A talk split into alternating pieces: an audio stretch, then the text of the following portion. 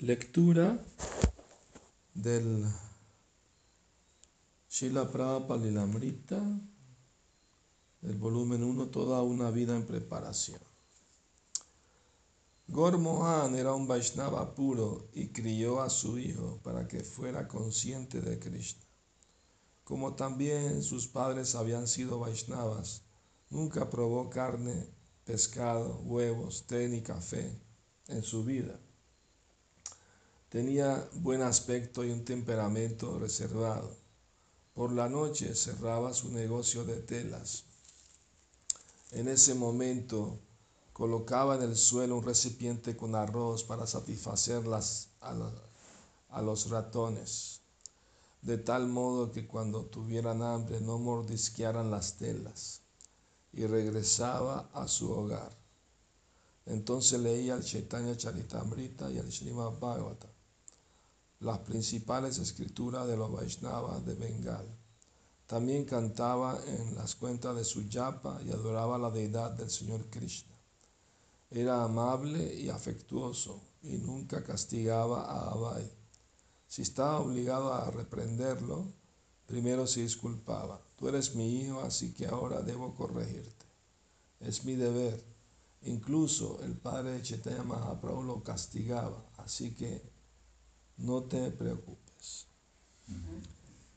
Bonita lección que no, ponía trampas para los ratones, les ponía arroz para que comieran el arroz y no la tela. ¿Me entiendes? O sea, eh, porque alguien me preguntó hace poco que, bueno, ¿qué hace uno si hay muchas hormigas o, insectos que fastidian, que se le puede poner veneno? Bueno, si quiere agarrar un karma horrible, pues adelante, ¿no? Pero o sea, pero hay karma por hacer esas cosas, ¿no? ¿Me explico? Lo mejor es el gato, claro. el gato no paga karma por, por cazar ratones. Pero si uno pone trampa, paga karma por eso. Una vez Prapa llegó a un templo y, el presidente le dijo, Prapa, tenemos demasiados ratones, ¿qué, hacemos? Ponemos trampas. Prapa le dijo, no, mejor te matamos a ti por cochino. Mantén todo limpio, todo limpio, bien aseado, bien tapado, todo. No, ¿entiendes? Eso es lo que tienes que hacer. Entonces, bueno, y, qué amable el papá de Praupa, ¿no? Si, lo tenía que corregirle, primero le pedía disculpas, ¿no? Tú eres mi hijo, pero tengo que... Hasta el papá del señor Chitaña lo corregía también. Y hay un pasatiempo muy bonito sobre eso, ¿no? que algunos brahmanas vinieron a quejarse con el papá del señor Chaitanya, Jagannath Mishra. Mira, que estamos bañando en el río Ganges y tu hijo viene bajo el agua y nos pellizca las piernas y, estamos cantando el Gayatri ahí en el agua y nos, nos jala los pies, nos molesta. Incluso saliendo del agua, se, llena la boca de agua y avienta el agua, pues tenemos que bañarnos otra vez. O sea, a ver si lo corriges, ¿no? Ellos no saben que se están doble purificando, ¿no? Porque el río Ganges sale de los pies del Señor y de su boca le está aventando agua, más doble purificación. Ni idea tenían, ¿no? Entonces cuando llegaba el señor Chitaya a su casa, su papá, ¿de dónde vienes? De la escuela. No estaba en el Ganges, ¿no? Y lo miraba y tenía los pelos secos. Todo porque el, río está frente a su casa, me explico. O sea, si viene bañado, tenía antes los pelos largos, tenía que tenerlo el pelo húmedo, pero no estaba. Y, mira, papá, tengo aquí todavía tinta en las manos de estar escribiendo la tarea en la escuela. El papá quedaba, no sabía qué creerle, ¿no? Entonces, pero igual, te portas bien, no, no molestes a los brahmanas, vinieron a quejarse, no sé qué. Ah, bueno, no sé. Y en la noche el papá del señor Chetaya tuvo un sueño.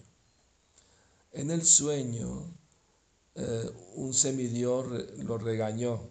Tú no sabes quién es tu hijo. No, él es Narayana mismo. No lo puedes castigar, no lo puedes reprender. Tienes que tener más cuidado.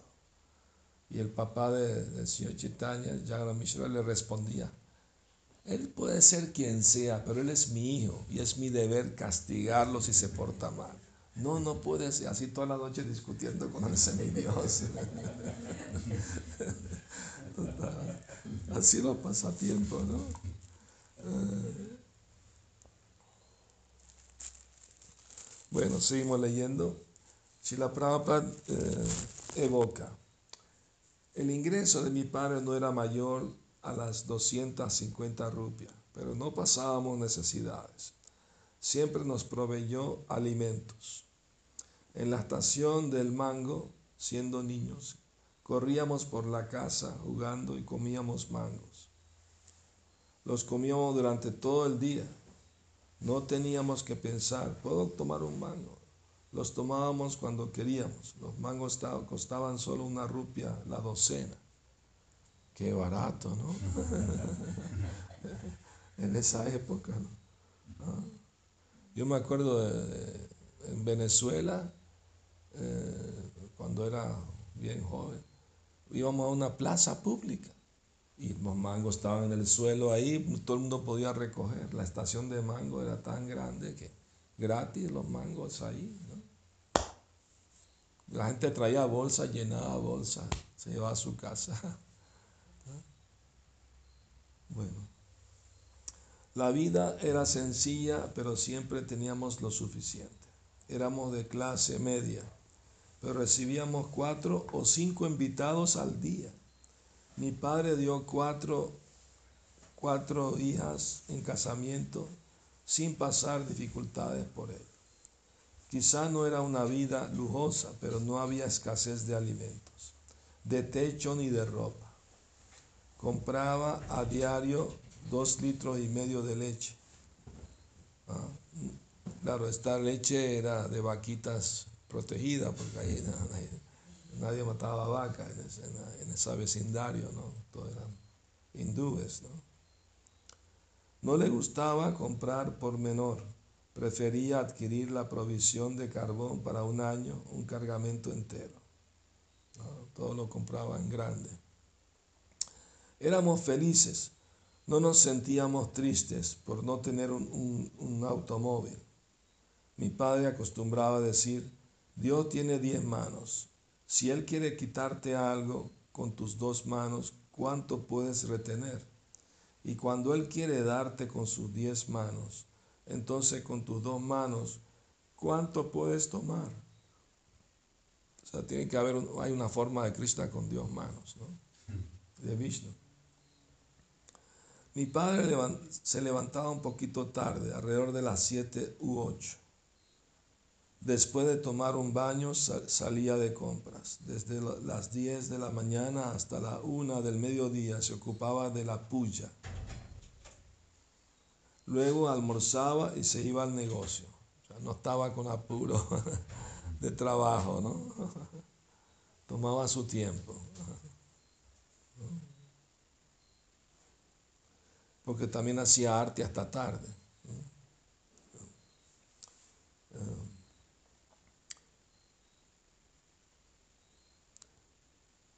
En la tienda tomaba un breve descanso de una hora regresaba a casa a las 10 de la noche y nuevamente hacía la puya. Para sostenernos económicamente, él se dedicaba a los negocios, pero la puya era su verdadera ocupación. Mientras dormíamos, nuestro padre hacía el arte. Din, din, din. Oíamos la campana, nos despertábamos y lo veíamos postrándose ante Krishna. Qué bonito ejemplo para los hijos, ¿no? ver a su papá haciendo arte a Krishna, tocando la campana, pues imagínate, una gran bendición. ¿no? Gormohan quería que su hijo tuviera la vida de un Vaishnava, practicante. Quería que Vai fuera un sirviente de Radharani, que se volviera predicador del Srimad Bhagavatam y que aprendiera el arte devocional de tocar la mridanga con regularidad recibía sadhus en su casa y siempre les pedía, por favor, bendigan a mi hijo para que Srimati Radharani pueda complacerse con él y le otorgue sus bendiciones. Wow. O sea, el papá era devoto de Radharani, tenía deidades de Radha y Krishna en su casa. Y él le regaló a Prabhupada deidades porque el, Abai quería imitar a su papá, haciendo arte también. Entonces, para complacerlo, Tenía como ocho años más o menos. Y le regaló deidades pequeñas Radha Krishna. Y Prabhupada imitaba a su papá, hacía arte también. La mamá le preparaba el platito para que haga su arte. y hasta le ofrecía comida a lo que ella cocinaba también. Le ofrecía sus deidades. Pero cuando tenía exámenes y tenía que estudiar mucho para pasar los exámenes, eh, tenía una caja ahí donde puso sus deidades a dormir y por varios días no las despertaba, estaba aprendiendo su tarea y todo. Y una noche Prabhupada tuvo un sueño con las deidades y lo regañaron en el sueño. Abay, ¿hasta cuándo no va a tener esta caja? Sácanos de aquí, queremos, queremos comer, queremos que nos hagas arte. Y Prabhupada la sacaba rápido otra vez. ¿no? O sea, ya de pequeño tiene una relación personal con, con Radha y Krishna, ¿verdad? Pues sabemos que es un Nityasida, un alma eternamente liberada. Uh, Prabhupada dijo una vez, no recuerdo un momento en mi vida que no haya sido consciente de Krishna. Ese es un síntoma de un alma nityasida, que ¿no? desde su comienzo de su vida es consciente de Krishna. ¿no?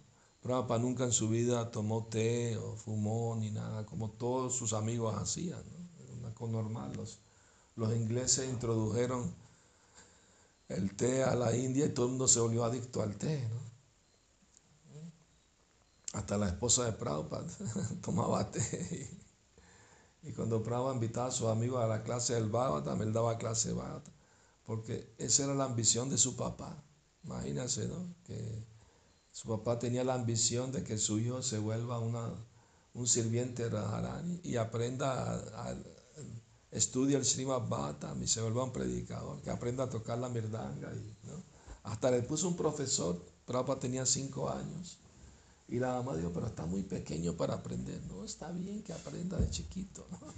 Y Prabhupada, y Prabhupada toca la mirdanga increíble, han escuchado ¿no? las grabaciones, como tocas. De primera, nadie sabe tocar así. Bueno, muy pocos algunos. ¿eh?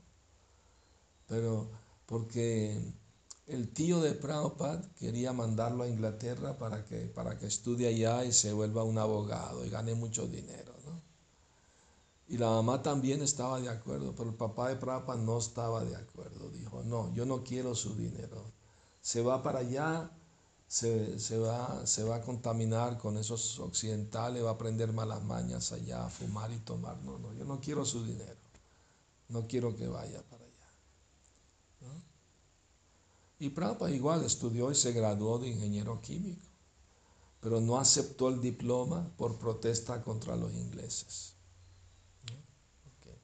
Había todo un movimiento nacionalista de sacar los ingleses de la India y Prabhupada eh, simpatizaba con el movimiento de Gandhi. Y, y, la prueba es que se vestía con tela hecha en la India. ¿Me explico? Porque los ingleses tan astutos que compraban todo el algodón de la India, lo llevaban a Inglaterra, hacían la ropa allá y la regresaban, la vendían doble de caro, ¿no? Entonces Gandhi dijo, nada, esto nos están explotando. Todo el mundo tiene que hacer su ropa en su casa, con telares, ¿no? Él mismo llevaba un telar pequeño y él mismo le daba el ejemplo, ¿no? Haciendo el telar ahí. Y Prabhupada solo compraba ropa de, esa gente, pues. Entonces, por su ropa que vestía de Cádiz, sabían que era seguidor de Gandhi, pues. ¿Me explico? Pero cuando conoció a su maestro espiritual, ya fue otra historia, ¿no? Ayer fue el día en que Prabhupada llegó a Estados Unidos. Se celebró ayer, ¿verdad? Entonces, muy bien. Entonces. Eh,